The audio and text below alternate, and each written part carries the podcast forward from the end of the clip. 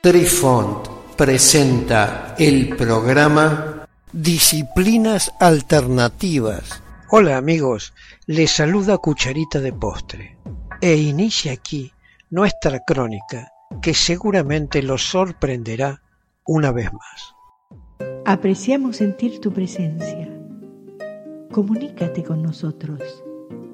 Hazlo, Hazlo. vía Twitter en arroba trifón-media. Hola, soy Besitos de Sol. En el programa de hoy escucharemos El bombardero que se desvanece en Pittsburgh. Hemos narrado apariciones de la nada y desapariciones como si se evaporaran de personas, soldados, goletas, etc. Desde los barcos a las armas nucleares, a veces parece que casi cualquier cosa puede emerger o esfumarse en cualquier momento. La siguiente es una historia muy particular de una volatilización. Transcurría el año 1956. El mundo se encontraba en medio de la Guerra Fría con las poblaciones americanas viviendo con un constante miedo provocado por las tensiones entre los Estados Unidos y los soviéticos. En la Segunda Guerra Mundial, un avión, el B-25 Mitchell, se hizo famoso cuando el teniente coronel James Doolittle lo usó para bombardear Japón en 1942. En ese momento, los pilotos a menudo volaban estos aviones a poca altura, lanzando bombas desde la altura de las copas de los árboles o poco más, y haciendo tiroteos. La mayoría de estos B-25 se retiraron después de la Segunda Guerra Mundial. A lo largo de las décadas de 1940 y 1950, los pocos que continuaron volando se usaron para reconocimiento o roles de apoyo o capacitación. El 31 de enero del año 1965, un bombardero B-25 Mitchell despegó de la base de la Fuerza Aérea Nellis en Nevada. Durante la Guerra Fría se habilitó un escuadrón en esa base llamado Los Agresores, formado por pilotos cuya misión era mimetizarse con la mentalidad de los soldados soviéticos, tanto en el entrenamiento de tácticas comunistas como en su vida cotidiana.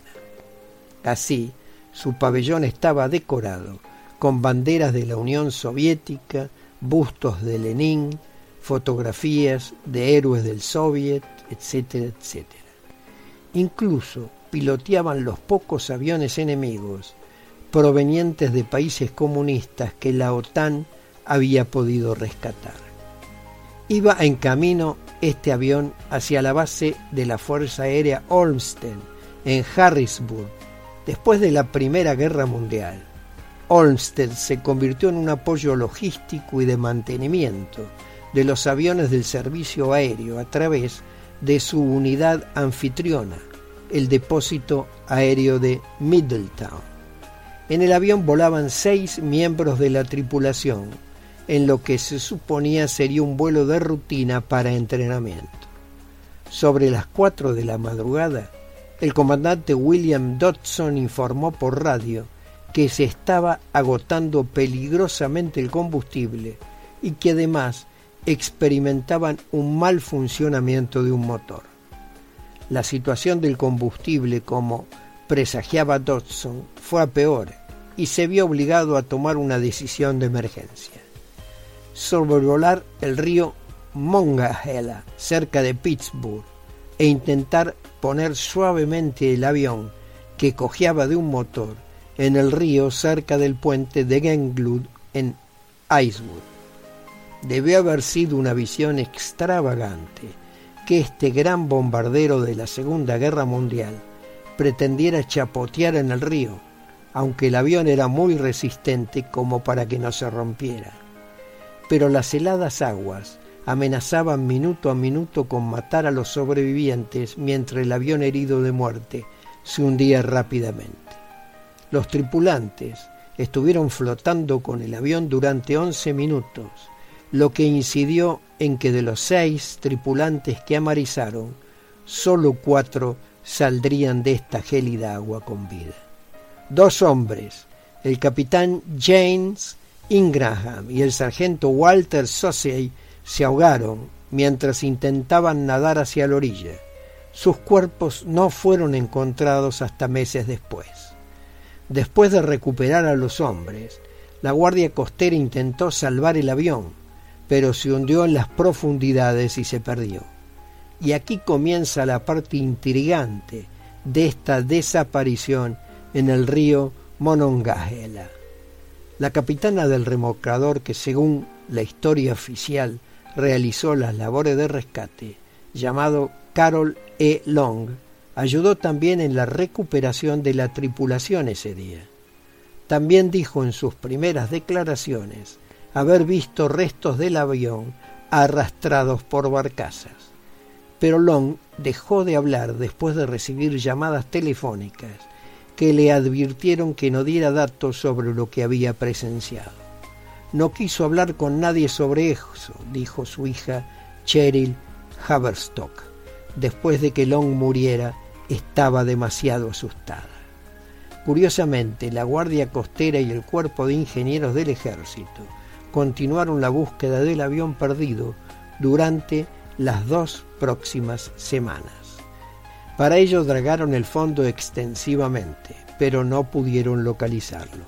Y de hecho, el misterioso B-52 no se ha visto desde entonces, ni siquiera un rastro del avión siniestrado. Aquí radica el origen principal del misterio. ¿Cómo un bombardero Mitchell B-25 completo, que mide 16 metros de largo, casi 5 metros de altura, simplemente desaparece en un río? No existe una razón lógica de perder un avión de 5 metros de alto en el lecho de un río. Después de todo, esto no es el mar profundo en el medio del océano, sino más bien una corriente de agua de 6 como máximo a 9 metros de profundidad.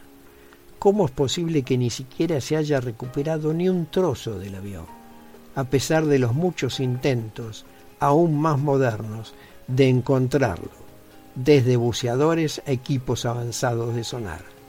Bueno, ha habido innumerables teorías de conspiración sobre el destino final del bombardero, que abarca todo el espectro desde lo racional hasta su viaje a una dimensión alternativa a través del lecho del río. El misterio del bombardero fantasma de Pittsburgh sigue siendo un enigma intrigante aún muy discutido y debatido hoy en día. Queridos amigos, los esperamos en nuestro próximo encuentro con un nuevo artículo que estamos seguros será de vuestro interés. Un cálido abrazo para todos. Adiós. Apreciamos sentir tu presencia. Comunícate con nosotros. Hazlo, Hazlo. vía Twitter en arroba trifón guion bajo media. Este episodio lo encuentras en Anchor, Spotify y en tus plataformas favoritas. Hasta siempre amigos, besitos de sol y cucharita de postre les dicen gracias por pensar